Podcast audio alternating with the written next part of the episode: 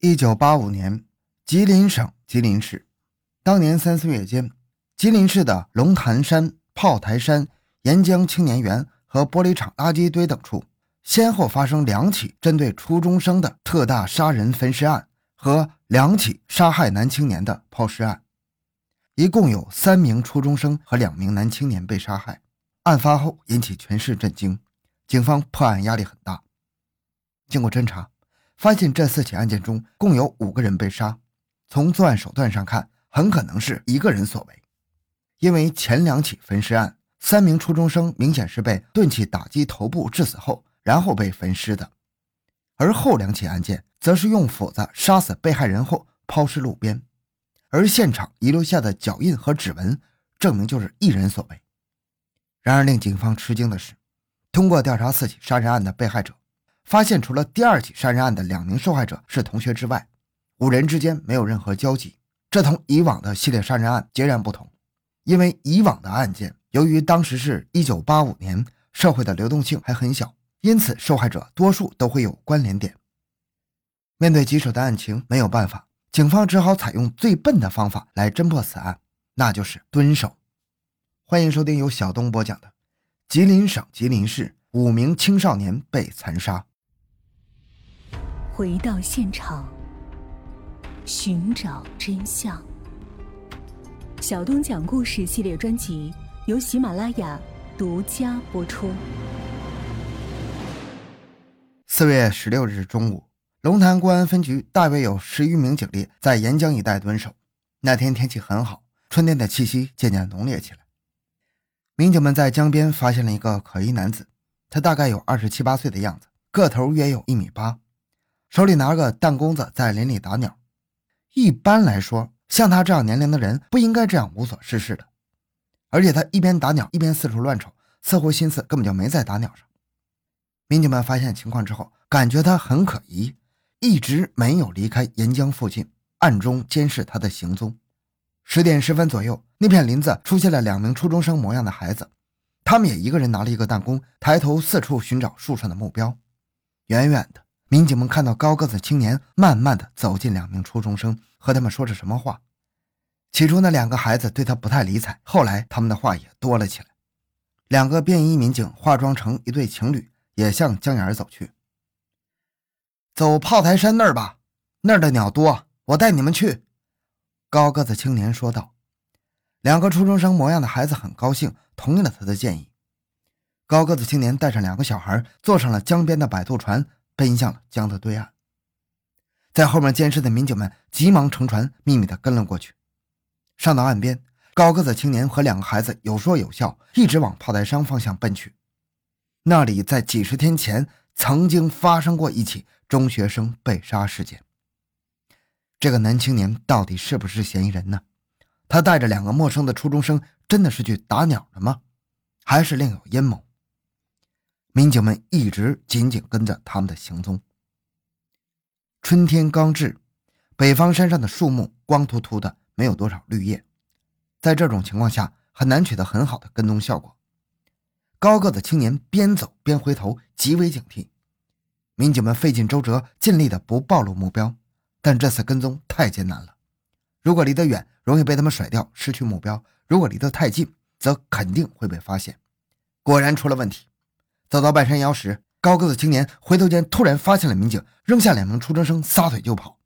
民警们不熟悉路，随后紧追。可是他跑得很快，瞬间功夫又到了江边，坐上摆渡船，又到了市区的江沿一带。民警们也很快追了上来，穷追不舍。在新地号小区内，民警们发现该高个子男青年钻进了一栋楼的三单元，然后就没了踪影。进了谁家却不能确定。为了准确地掌握情况，民警们找到了居委会负责人，了解到。这栋楼是经常有名大个子男青年出入，但他不是本地居民。听说他是这栋楼一名叫张燕的女子的哥哥，精神有些不好。他们听过张燕喊哥哥：“张林，吃饭了。”一个精神病人能是作案嫌疑人吗？但是依据刚才的一切，他很可能就是凶手。要不然他发现了民警，为什么要跑呢？领导听取了民警们的汇报后，分析道：“我们在炮台山的杀人现场曾发生过烤鸟的痕迹，这说明凶手或者被害人曾在该地区打过鸟。张林就爱打鸟，这是其一。其二，张林发现我们的民警后立刻逃跑，这里面也有问题，必须立刻对张林实施抓捕，不能再等了。当天下午四点，一个便衣以查水表为名敲开了张燕家的房门。躲在门后的刑警立刻冲进房内，将正在床上休息的张林按住。张林奋力反抗，如果不是警方人多，根本就控制不住。他的力气大得很，一般人根本不是他的对手。为什么抓我？他妈的，放开我！张林大叫着。民警向张燕亮明了身份，并简单的交代了情况。张林被带到吉林市公安局刑警大院。张林，你要老实的交代问题。炮台山、龙台山的案子是不是你做的？侦查员问。你他妈的放屁！你才作案呢！张林态度极其暴躁，狂叫不已，突然站了起来。几个民警迅速上前将他按住，他又骂开了：“你们这些人都该死！怎么不把你们都杀了呢？快他妈的放我出去！”张林，你是不是有精神病啊？你他妈才有精神病呢！你们全家都有精神病。张林似乎一听到“精神病”一词，就更是气不打一处来。你带那几个初中生到炮台山做什么？为什么看到我们就跑呢？我乐意去哪儿就去哪儿，你们管得着吗？谁说我跑了？你们这些不是人的东西，都死吧！快放我出去！张林又狂叫起来。案子到这儿就没法审了。张林有精神病，大家也感觉到确实如此。但不管怎么样，必须弄明白那几起案件到底与他有没有关系，这是民警们随后工作的关键所在。为了确定张林患有精神病到什么程度，民警找到了张林的父母，向他们详细的了解情况。六十多岁的张君山是张林的父亲，他叹了口气说：“那孩子也怪可怜的，从小本来挺好的。”但后来突然精神就不好了，这几年越来越严重，我们谁也管不了他。有几次他精神病发作，不知从哪弄了只鸡，连毛也没褪就下了锅，炖一会儿他就说已经熟了，强迫我们吃。我不吃他就打我，没办法，我只好装作吃，那也不行，他强行的让我多吃，我只好一点一点的往下咽，那个滋味啊，我真是连死的心都有了。他是怎么得的精神病？哎呀，那是他上初中一年级的事儿了。他上厕所的时候，有些调皮的学生趁他不注意，往他身后的粪便池里扔大石头，扑通一声，孩子就吓了一大跳。回家对我们讲，有学生欺负他。我们找到学校，老师对那些学生进行了简单教育之后，也就不了了之了。哪成想之后，这孩子的精神就一点点有些不正常，慢慢的越来越严重了。以至于后来连初中都没有念，就辍学回家了。本以为换了环境他能好些，但这么多年来，我们找了无数家医院给他治，哎，没有什么太大的效果呀。他在家有什么异常的吗？有没有听说他和谁打架或者杀人的事儿呢？民警问。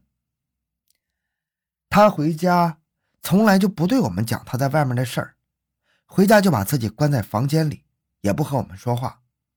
如果他要和我们说话的话，那我们可能就怕他又要犯病。一旦犯病，家里没有人能管得了他。嗯，那他平时喜欢玩些什么呢？这孩子特别喜欢打鸟，多少年来出门从来都是弹弓不离身。吉林市有鸟的地方，他差不多都走了个遍。有时打完鸟，他就拿回家用火烤，我们也不敢管。哪敢呢？他不打我就算好的了。吉林省最有名的精神病医院就位于公主岭市，龙潭分局刑警大队决定把张林送到那里进行确诊。四月二十六日，吉林市公安局派专人护送，将张林送到了公主岭市。向院方说明来意之后，张林很快被该院收治了。经过一系列检测，确定张林确实患有严重的精神分裂症。为进一步确定张林与吉林市发生的四起杀人案有无关系，院方提出用电疗方法。对他进行审讯。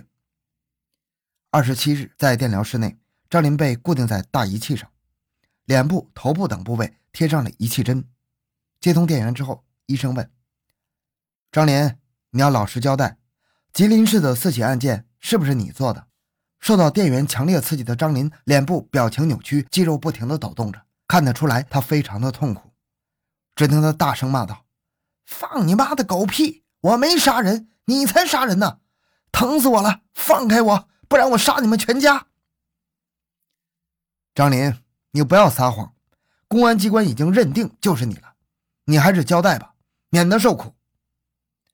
似乎在电疗的刺激下，张林的精神更加狂乱起来。